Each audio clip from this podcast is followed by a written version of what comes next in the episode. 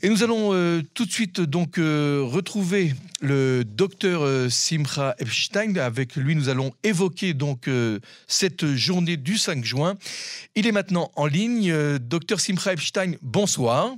Bonsoir. Alors, je rappelle à nos auditeurs, s'ils ne savent pas, que vous êtes tout d'abord historien, vous êtes chercheur spécialisé euh, dans l'antisémitisme, vous avez publié de nombreux ouvrages, notamment Les Dreyfusards sous l'occupation, Le paradoxe français, mais aussi euh, sur euh, la politique israélienne, avec ce livre très important sur, qui, dont le titre est Les chemises jaunes sur le mouvement Car, le mouvement Kahana, donc c'est toujours un peu d'actualité, avec notre ministre de la Sécurité nationale, mais c'est pas sur l'actualité que nous voulions vous poser des questions ce soir, mais plus sur cette euh, date, ce jour, le 5 juin, car c'est ce jour-là, le 5 juin 1967, il y a 56 ans exactement, qu'éclatait une guerre éclair qu'on a appelée la guerre des six jours.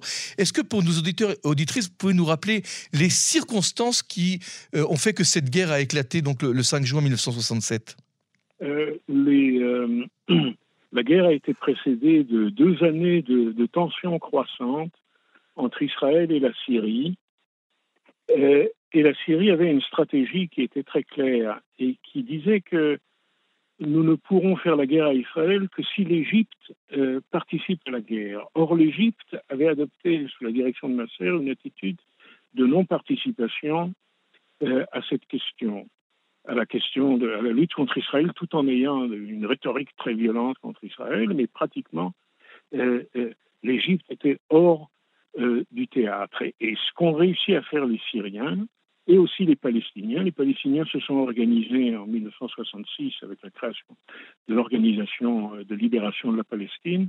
Le Fatah s'est organisé en 1965.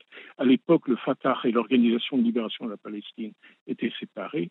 Ce qu'ils ont réussi à faire, c'est par une série de provocations de faire entrer l'Égypte dans une alliance avec la Syrie qui soit tourné contre Israël.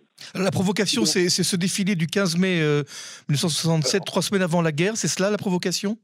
Non, non. Euh, il y a eu plusieurs provocations, notamment des attentats contre Israël à partir de 1966. Et ces attentats provoquaient des répliques israéliennes, des répliques du gouvernement israélien.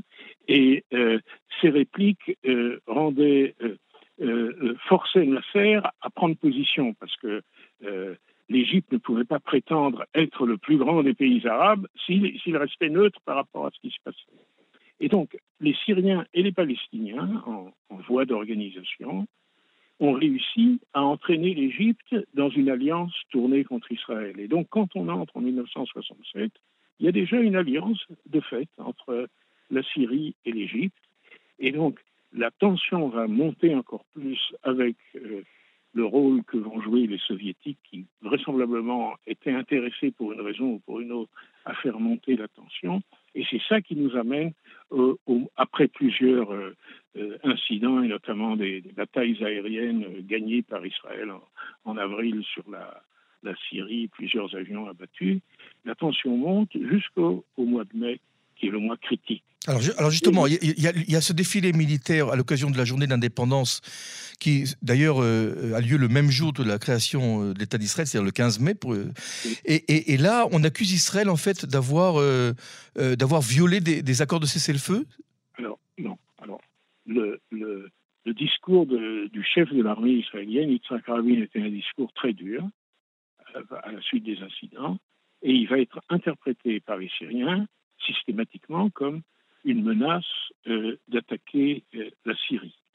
Et donc, la Syrie lance un appel à l'Égypte, on va être attaqué par Israël, l'Égypte ne peut pas refuser de faire quelque chose, les soviétiques confirment qu'il y a une menace israélienne, hein, ça c'est le, fameux rôle de, de, euh, de l'Union soviétique, je n'ai pas le temps d'en parler en détail, mais il y a euh, Lévi Eshkol, qui était Premier ministre à l'époque, a essayé, a, essayé de convaincre les soviétiques. Bien entendu, ils ne se sont pas laissés convaincre. Et donc, pour la première fois depuis dix ans, depuis 1956, la frontière israélo-égyptienne était totalement calme.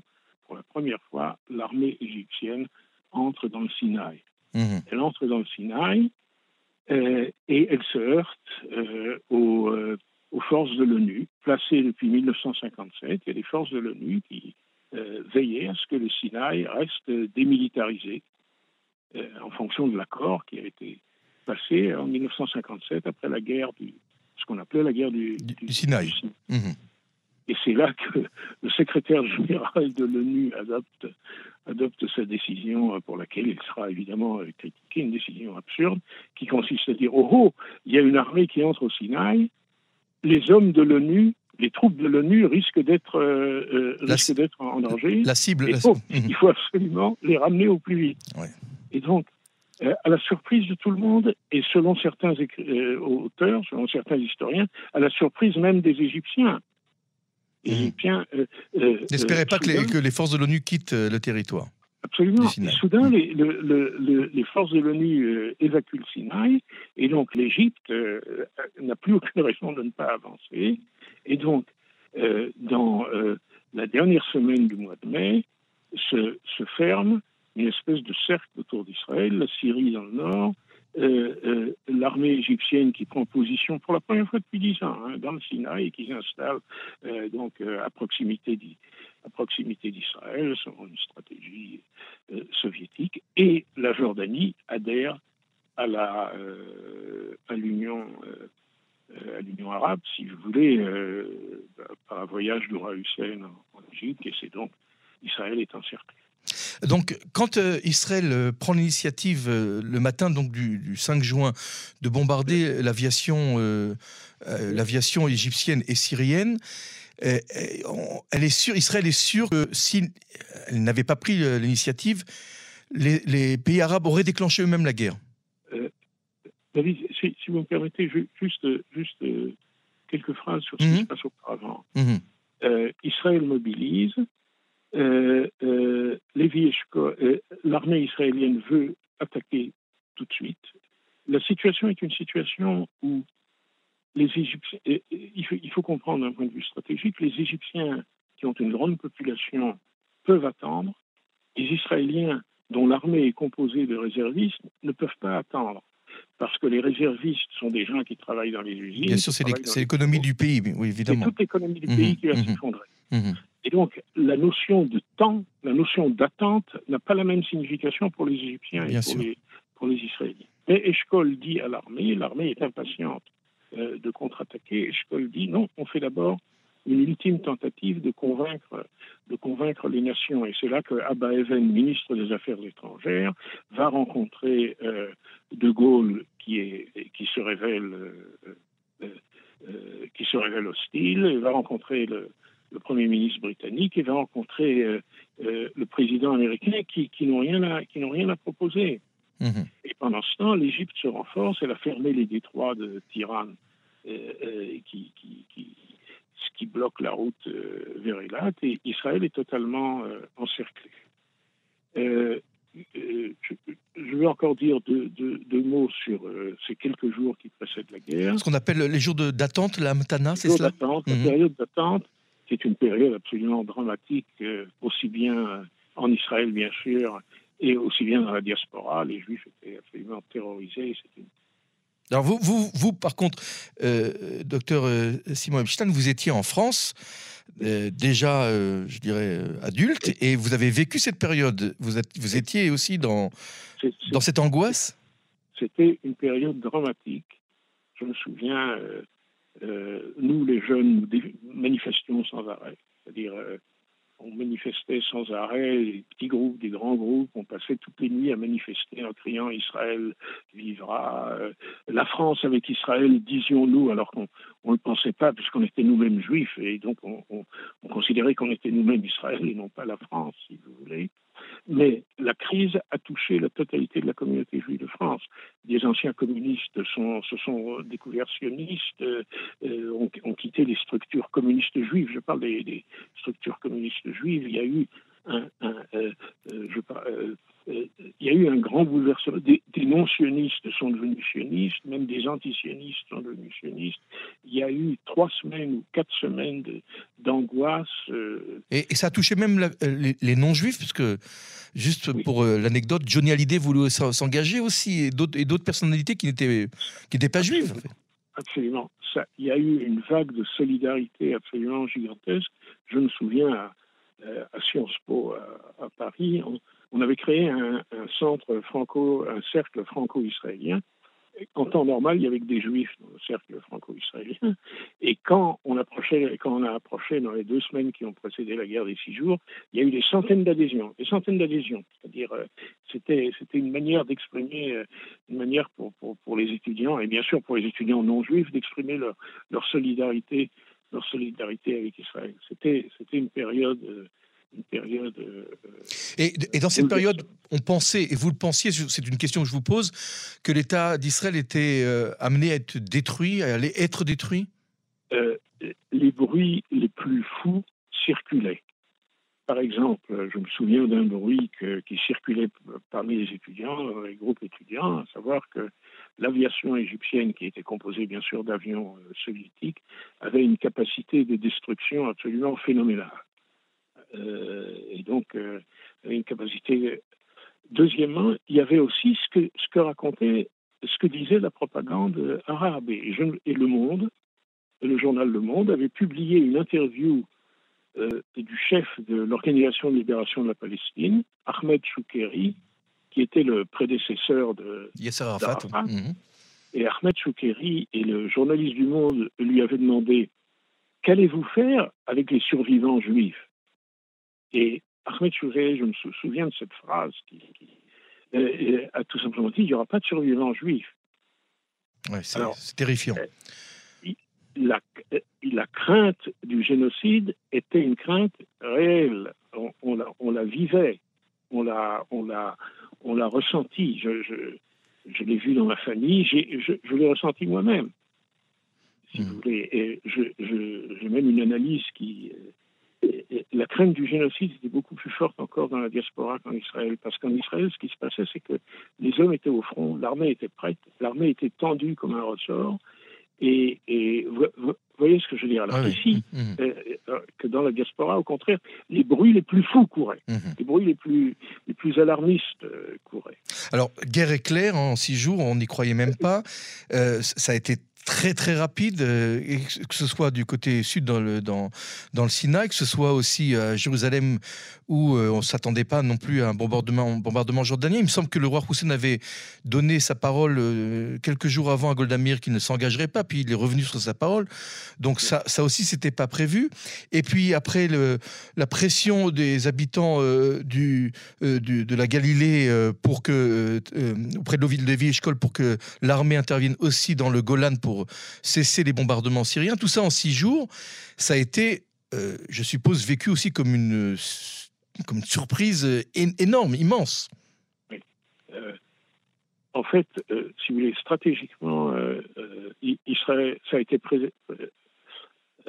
à la suite de la création du gouvernement d'union nationale où, Dayan est devenu ministre de la Défense, Eshkol est resté Premier ministre, et la droite est entrée au gouvernement. Oui, Begin, est resté sans, ministre en portefeuille, oui.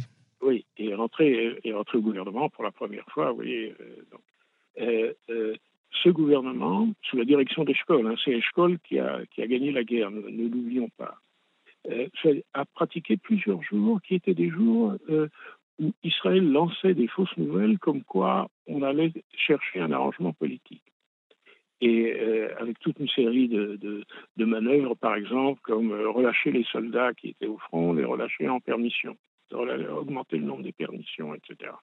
Tout ça dans, l'idée de créer, euh, dans le but de créer un espèce de sentiment qu'Israël ne se préparait pas, se préparait pas à attaquer.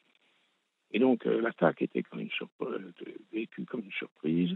L'armée était prête. L'armée sous la direction d'Israël Rabin, s'était constitué depuis plusieurs années, et sous la direction de, ceux qui ont précédé Rabin, mais Rabin a joué un rôle fondamental, l'armée s'est organisée comme une armée d'attaque. C'est-à-dire qu'elle a mis l'accent, c'est ce qu'on dit, sur les avions et sur les tanks. Les autres éléments de, ce qui constitue une armée ordinaire ont été sacrifiés délibérément. Mmh. Et, donc le peu de ressources dont Israël disposait en tant que petit pays, si vous voulez, ont été investis dans les deux forces, à savoir l'aviation et le tank, qui sont les forces qui percent le front ennemi. L'idée était percer le front ennemi, plus, bien entendu, le courage des soldats, la qualité des officiers, et ça a fait que, euh, après le coup, le premier coup de l'aviation, euh, dans les premières heures du, 5 juin, 5 juin, euh, l'Égypte est tombée, en, enfin le Sinaï est tombé en, deux jours, comme vous l'avez dit, mmh. Jérusalem et la Cisjordanie en deux jours, et le, Golan en, oui, on a, on a, même l'impression quand on essaie de comprendre les combats, je parle même au-delà de Jérusalem et, et en, en Judée-Samarie, en Cisjordanie, que, que l'armée jordanienne n'a même pas essayé vraiment de résister parce que euh, d'après les témoignages, Saal rentre dans les villes euh, palestiniennes, Naplouse, Ramallah, sans quasiment aucun, aucun coup de feu. Parce que euh, ça, ça a été, on, l'a compris après. Euh, Israël euh, ne s'est pas comporté à l'égard de l'armée jordanienne comme à l'égard de l'armée égyptienne. À l'égard de l'armée égyptienne, il s'agissait de détruire l'armée égyptienne. À l'égard des Jordaniens, en, vision des, tenant compte des bonnes relations dans, le passé et en vision des relations futures, l'offensive permettait aux Jordaniens de s'esquiver et de repartir et de repasser le Jourdain. Et vous savez que l'armée jordanienne, dans sa majorité, a passé le Jourdain, a repassé le Jourdain. Oui, Mais elle n'a pas, pas, même pas tenté, enfin, peut-être juste à Jérusalem. Non, c'est pas, si vous voulez, c'était une espèce d'accord tacite avec les Israéliens. Mmh, les Israéliens n'avaient pas l'intention de la détruire. Mmh. Voyez mais les Jordaniens n'avaient pas non plus l'intention de combattre aussi, alors euh, franchement Je ne dirais pas ça, mais euh, si vous voulez, face à la supériorité israélienne, voyant qu'Israël euh, laissait la porte ouverte, ils ont pris la porte. Vous voyez, il n'y avait aucune raison pour une armée, il n'y avait aucune raison logique de, de, mourir jusqu'au dernier euh, pour l'héroïsme. Vous voyez ce que je veux dire? Absolument. Il y avait la possibilité de franchir le Jourdain, ils ont franchi le Jourdain. Alors encore, peut-être une, on s'approche de la fin de l'interview, une question qui une question cruciale, les acquis de, de cette guerre, que ce soit euh, des acquis positifs ou négatifs? Alors, il y a des acquis. Euh, comment, enfin, si vous voulez, euh, le premier acquis positif, c'est que la menace était réelle et la menace a été détruite. Et, et, euh, c'est vrai qu'Israël va rentrer dans une période d'euphorie qui va durer six ans jusqu'à la guerre de Kippour, mais c'est une euphorie qui suit une menace qui était une menace réelle et non pas une menace inventée ou une menace fantasmée. Mmh. Donc ça, c'est clair. La, guerre et l'armée, et je veux dire le gouvernement qui a préparé l'armée, ont tout simplement euh, euh, évité un massacre, évité, une catastrophe. les aspects négatifs, bien entendu, c'est que euh, ça va faire monter le nationalisme, ça va provoquer une transformation profonde du monde sioniste religieux. Les sionistes religieux avant 67 étaient modérés sur la politique. À partir de 67, euh, les sionistes religieux deviennent, euh, par, inspiration messianique, par inspiration historique, si vous voulez, deviennent, euh, changent. Et c'est ça qui va donner naissance, hein, quelques années plus tard, au Boucher et, et, la transformation vers la droite et même vers l'extrême droite du, sionisme religieux. Alors, est-ce qu'Israël a réellement euh, voulu souhaiter, euh, je dirais pas rendre, mais échanger ses territoires comme elle le voulait, enfin comme euh, elle le déclarait, contre un, accord de paix, contre des négociations, une reconnaissance, comme ce fut refusé à la conférence de Khartoum quelques semaines après? Écoutez, les, le gouvernement dans sa majorité, c'est-à-dire les travaillistes, disons, et, ceux qui sont euh, habituellement avec les travaillistes, avait véritablement l'intention de restituer les territoires. Et il y avait même un sentiment dans les, deux premiers mois, ça je m'en souviens en, parlant avec les gens, et euh, euh, il y avait un sentiment que ça viendrait rapidement. Et, donc euh, que la paix, est, la paix est, pour bientôt. Et évidemment avec Khartoum et avec euh, la guerre d'usure, une guerre d'usure qui va suivre entre 68 et 70 avec l'Égypte. Là, le sentiment va être que ça viendra pas si vite. Et là commencera le débat. Qu'est-ce qu'on fait avec ces territoires? Mmh et, et, viendront ceux qui diront ces territoires on doit les garder parce qu'ils sont à nous. D'autres viendront et diront il faut les garder pour des raisons de sécurité. Euh, Comme Igal par exemple. Oui, mais lui, mhm. il dira il faut garder une petite partie. Il y a des gens qui viendront et qui diront il faut garder tout. Mhm. Euh, oui, la question que je voulais vous poser, c'est une question un peu théorique. C'est n'est pas une question pour un historien, mais est-ce que la guerre du Kippour, la considérant comme une revanche euh, de la part des Arabes sur ce qui s'est passé pendant la guerre des six jours, est-ce qu'on aurait pu éviter la revanche? Est-ce qu'on aurait pu éviter cette terrible guerre euh, qui euh, va, éclater six ans plus tard? Il y, a, deux types de réponses à, votre question. Il y a un aspect de type opérationnel. Évidemment, si on n'avait pas été pris par l'euphorie, on n'aurait pas été pris en surprise en, octobre 1973. Et une des raisons de la surprise, c'est l'euphorie qui a suivi la guerre des, six jours. Ça, c'est une réponse, si vous voulez, de type opérationnel euh, militaire. Et il y a une deuxième réponse de type politique qui consiste à dire avons-nous vraiment tout fait pour essayer d'obtenir, euh, euh, de faire la paix avec l'Égypte? L'Égypte étant essentielle, étant le plus gros des pays arabes et le plus fort. Est-ce qu'on a vraiment tout fait? Est-ce qu'on a quand Sadat a laissé entendre en 1971 qu'il y aurait peut-être moyen d'arriver à quelque chose, est-ce qu'on a eu raison de, de, le rejeter? Oui. Vous parlez de Goldamir, euh, une attitude un peu condescendante euh, envers les Égyptiens, puisqu'on les avait battus euh, quelques années auparavant. Chez, chez elle, c'était pas de la condescendance. Chez elle, c'était une espèce de, de, stratégie du tout ou rien. Soit c'est la paix complète, soit c'est rien. Or, ce que, ce que Sadat laissait entendre, ou ce que certaines personnes laissaient entendre, c'est qu'on voulait faire des petites choses transitoires. Et d'ailleurs, n'oublions pas que la paix qui sera signée avec l'Égypte euh, euh, à Camp David et ensuite à Washington, quelques années plus tard, cette paix a été précédée d'actes transitoires, d'accords transitoires. On ne fait pas la grande paix tout de suite, si vous voulez. Oui, parce qu'on a, parce qu'on a l'impression justement qu'à Camp David, euh, l'avion qui a amené Sadat était une grande surprise pour euh, l'ensemble de, l'échelon politique qui n'y croyait même pas. Donc vous, vous, dites en fait, le, vous dites que ce n'est pas exact. Il y a eu des gestes qui ont été faits avant? Ça a été absolument. Ça a été précédé par d'abord les négociations qui ont suivi la guerre les échanges de prisonniers se sont faits dans, dans une ambiance constructive. Et le premier retrait israélien, n'oubliez pas le premier retrait israélien en euh, septembre 1975, où on est, euh, euh, Israël s'est retiré même assez profondément dans le Sinaï. C'était pas pour la paix, c'était une espèce de non-belligérance. Ça permettait à l'Égypte de réouvrir le canal de Suez, et c'est ça qui a permis l'acte spectaculaire de Sadat qui vient à Jérusalem deux ans après. Mmh parce que c'est ça qui a donné aux Égyptiens le sentiment qu'avec les Israéliens, on peut faire un accord et les Israéliens respectent cet accord. Alors, je dirais, dans, la perspective historique d'aujourd'hui, on a cette guerre des six jours n'est pas encore véritablement terminée parce que la paix a été faite, oui, avec l'Égypte, mais pas, mais pas avec la Syrie. Euh, oui, avec la Jordanie, mais toujours pas avec la Syrie. Et cette paix semble très, très, très, très loin. N'oublions pas que la guerre euh, des six jours a fait euh, renaître les Palestiniens.